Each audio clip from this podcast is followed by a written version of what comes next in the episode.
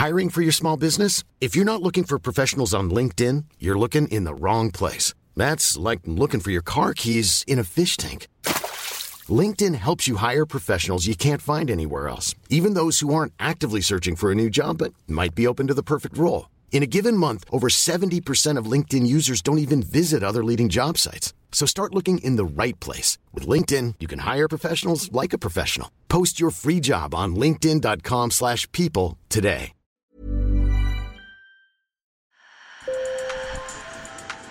Bonjour. Hello. Hola. Marhaba bikoum. Sur le fil, Le podcast d'actu de l'AFP.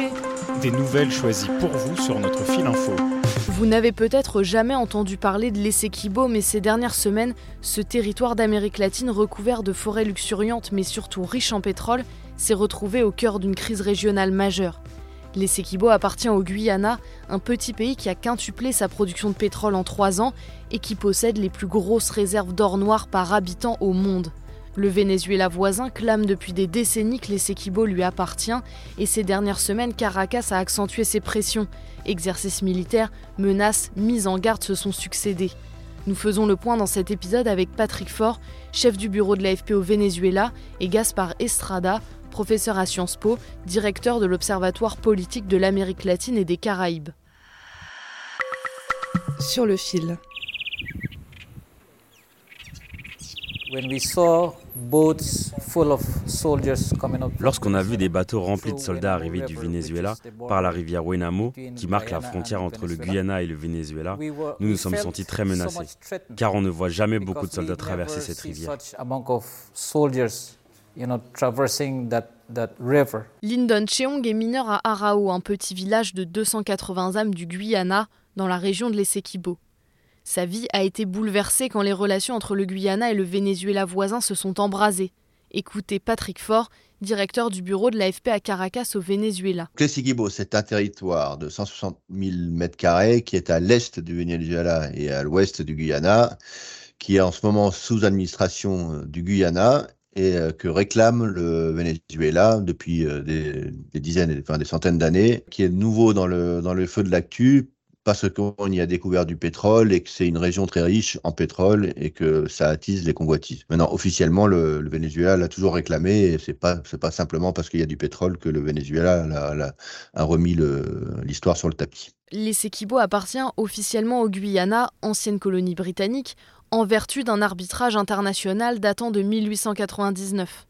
Le Venezuela conteste le tracé de cette frontière, estime que le Royaume-Uni s'est octroyé des terres vénézuéliennes au XIXe siècle et préfère prendre pour référence les limites fixées par l'Empire espagnol en 1777. Il y a un petit coup d'accélérateur en 2015 euh, avec la découverte de pétrole par ExxonMobil dans la zone de l'Essequibo. Et donc là, euh, tout le monde se réveille, euh, vénézuélien comme euh, guyanien, euh, parce que sinon c'était une région plus ou moins oubliée, c'est pas très développé. Et donc les, les, les Guyaniens décident, bon, on va commencer à exploiter ce pétrole. En septembre, ils lancent des appels d'offres dans la zone. Là, ça énerve forcément les Vénézuéliens qui se disent, bah, ça c'est notre zone à nous. Bon, ils protestent énergiquement. Et derrière, ils organisent... au Venezuela un référendum euh, pour décider, pour, un peu mobiliser euh, le pays autour de, la cause. Il y a un oui à 95% des, des Vénézuéliens pour dire que le, l'Essequibo est à eux. On met la pression, on met des troupes à la frontière, les Guyaniens aussi, et donc on est dans la tension qu'on a connue euh, ces derniers jours. Ce référendum, précisons-le, est bien un scrutin organisé au Venezuela et non pas un référendum d'autodétermination des Guyaniens de l'Essequibo. D'ailleurs, ces Guyanins n'ont en majorité pas envie de rejoindre le Venezuela, pays qui connaît une profonde crise économique. Le PIB s'est contracté de 80% en 10 ans et des milliers de personnes ont émigré. Écoutez Thomas Devroy, rencontré lui aussi dans le village guyanien d'Arao. Tous les Vénézuéliens viennent ici, nous en avons une centaine en ce moment, et tout le monde dit nous ne voulons pas retourner au Venezuela. Moi, non, jamais je n'aimerais être sous le régime vénézuélien. Il y a des nuances évidemment. Dans la partie de l'Essequibo située près de la capitale Georgetown, les habitants sont plutôt très nationalistes. Mais plus on s'éloigne dans des zones plus reculées, moins développées, plus l'adhésion à l'État central diminue. Certains se sentent laissés pour compte. Alors la zone qui est toute proche de, Georgetown, tous les gens ils sont à fond pour le Guyana et ils comprennent pas ce qui se passe. Quand tu vas dans le dans le, dans le fond du, l'Essequibo à la frontière, là, euh, aussi la, plupart des gens sont très très très pro euh. Ils s'estiment que ça fait des années qu'ils sont qu'ils sont guyanais, il n'y a pas de raison que ça change. Et puis en plus avec le la crise au Venezuela, ils n'ont pas du tout envie de, de devenir vénézuéliens. Par contre, euh, il y a beaucoup d'Amérindiens qui, eux, disent Guyanien, Vénézuélien, c'est pas leur problème. Et puis, il y a aussi beaucoup de gens qui disent bah, on est Guyanien, mais euh, ça fait 50 ans euh, qu'on attend qu'on développe la région et la, seule manière de trouver une route ici, c'est d'aller au Venezuela. Ils se sentent Guyaniens, oui, mais j'aimerais bien voir un peu la couleur de l'argent du pétrole. Quoi qu'il en soit, le déclenchement de la crise obéit aussi à des considérations de politique intérieure propres au Venezuela.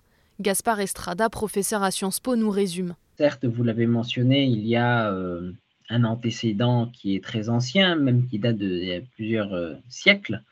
Euh, néanmoins, il est clair que la conjoncture économique interne au Venezuela, le fait que le gouvernement Maduro est extrêmement impopulaire et que pour la première fois, il y a une candidate de l'opposition qui est en mesure d'être compétitive lors des prochaines élections présidentielles qui sont annoncées pour 2024, voilà, cela crée une situation d'inquiétude au sein du gouvernement euh, Maduro. L'idée est bien de détourner l'attention des problèmes de corruption et de pauvreté en centrant la campagne sur un sujet consensuel et de piéger l'opposition, qui ne peut pas contredire Maduro sur les Sequibo sans être vu comme traître à l'intérêt national. Euh, néanmoins, il est clair que cette question pétrolière, est, aussi euh, centrale et le Venezuela, compte tenu de la déliquescence de son économie, est un pays qui a certes énormément de réserves, mais qui a énormément de mal à exploiter ces réserves.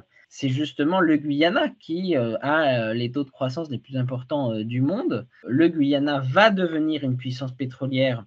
L'écosystème économique de l'Amérique latine sera profondément transformé, puisque d'ici quelques années, voilà, les deux principaux exportateurs de pétrole de l'Amérique latine seront le Brésil et le Guyana. Début décembre, les tensions ont atteint leur acmé, au point que le Brésil, par la voix de son président Ignacio Lula da Silva, a dit ne pas vouloir d'une guerre en Amérique du Sud.